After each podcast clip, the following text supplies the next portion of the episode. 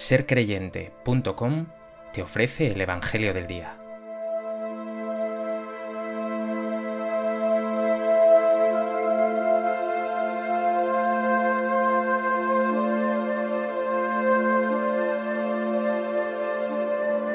Del Evangelio de Mateo. En aquel tiempo Jesús salió y se retiró a la región de Tiro y Sidón. Entonces una mujer cananea, saliendo de uno de aquellos lugares, se puso a gritarle, Ten compasión de mí, Señor, hijo de David, mi hija tiene un demonio muy malo. Él no respondió nada. Entonces los discípulos se le acercaron a decirle, Atiéndela, que viene detrás gritando. Él les contestó, Solo he venido a las ovejas descarriadas de Israel.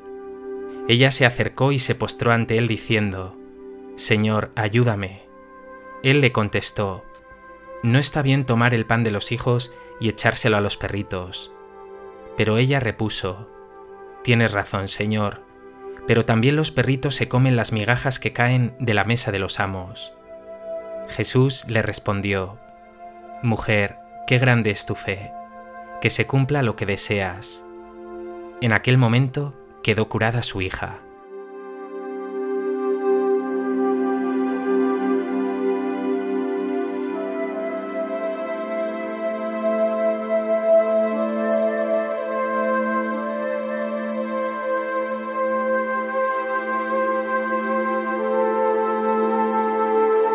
El Evangelio de hoy sitúa a Jesús en las regiones paganas de Tiro y Sidón, ambas en la actual Líbano.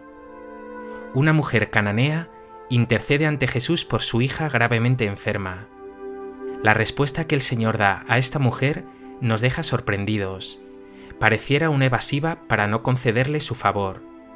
Pero no es así. Jesús confía en la fe de esta mujer, incluso la alaba, y el milagro ciertamente sucede.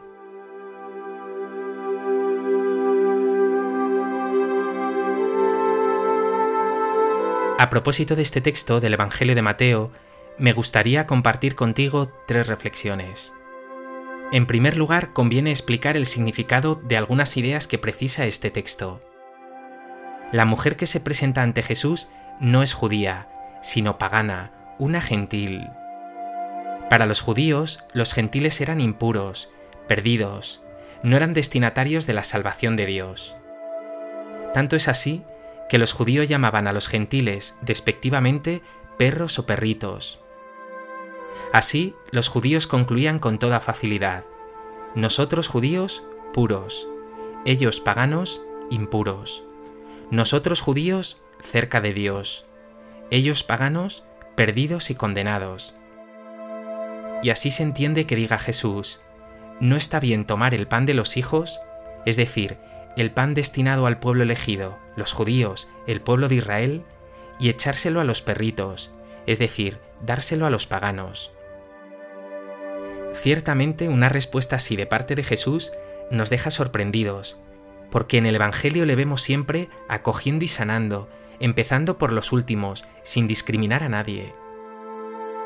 Por eso, tenemos claro que Jesús está haciéndose eco de un prejuicio judío, y lo hace para destruirlo desde dentro y provocar una respuesta de fe en esa mujer.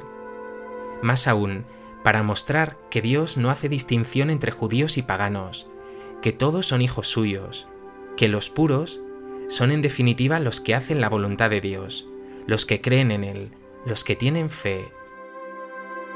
Pregúntate, ¿juzgas tú a los demás marginas y discriminas a las personas?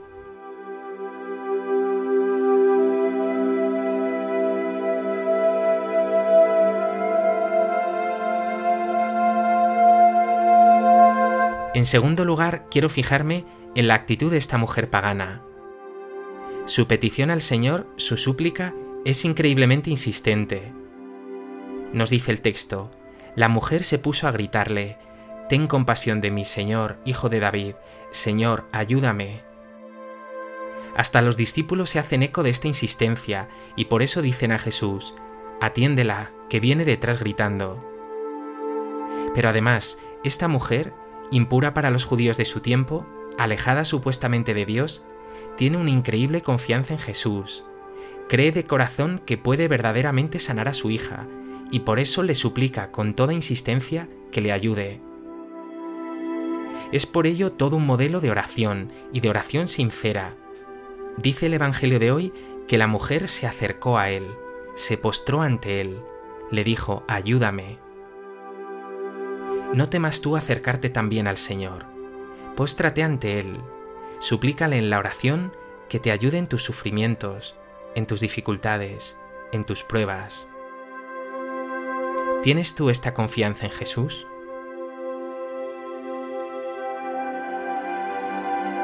¿Oras con insistencia?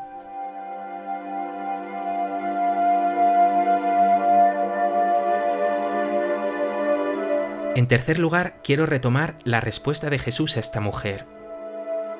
Ya he anticipado que Jesús está haciéndose eco de los prejuicios judíos de su tiempo contra los paganos, y que su intención no es otra que provocar en esta mujer una profunda respuesta de fe.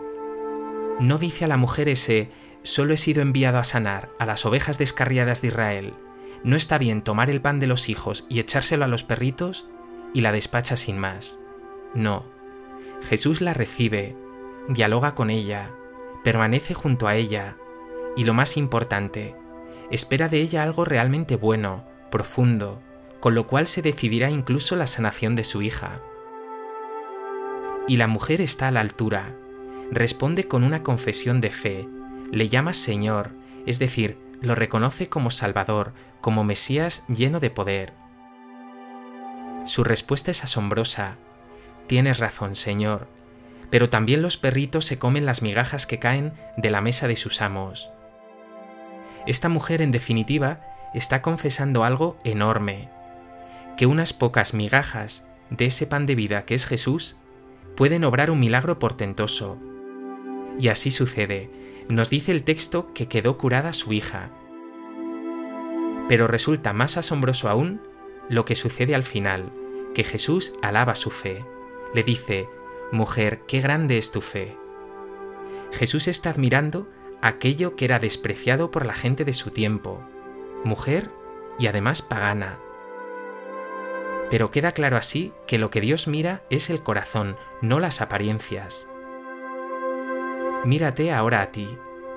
¿Vive tu fe demasiado de las apariencias, de tópicos, de prácticas un tanto vacías? ¿O tu fe es verdaderamente fe, es decir, confianza profunda en Jesús, en su amor, en su acogida, en su cercanía, en su poder?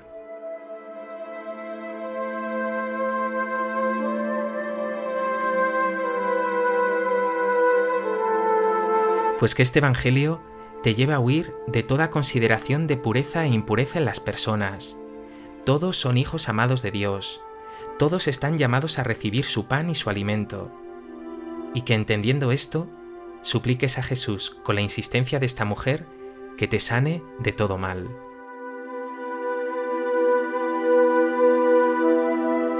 Jesús mío, mi fe y mi oración son a menudo muy pobres. Me falta constancia e insistencia.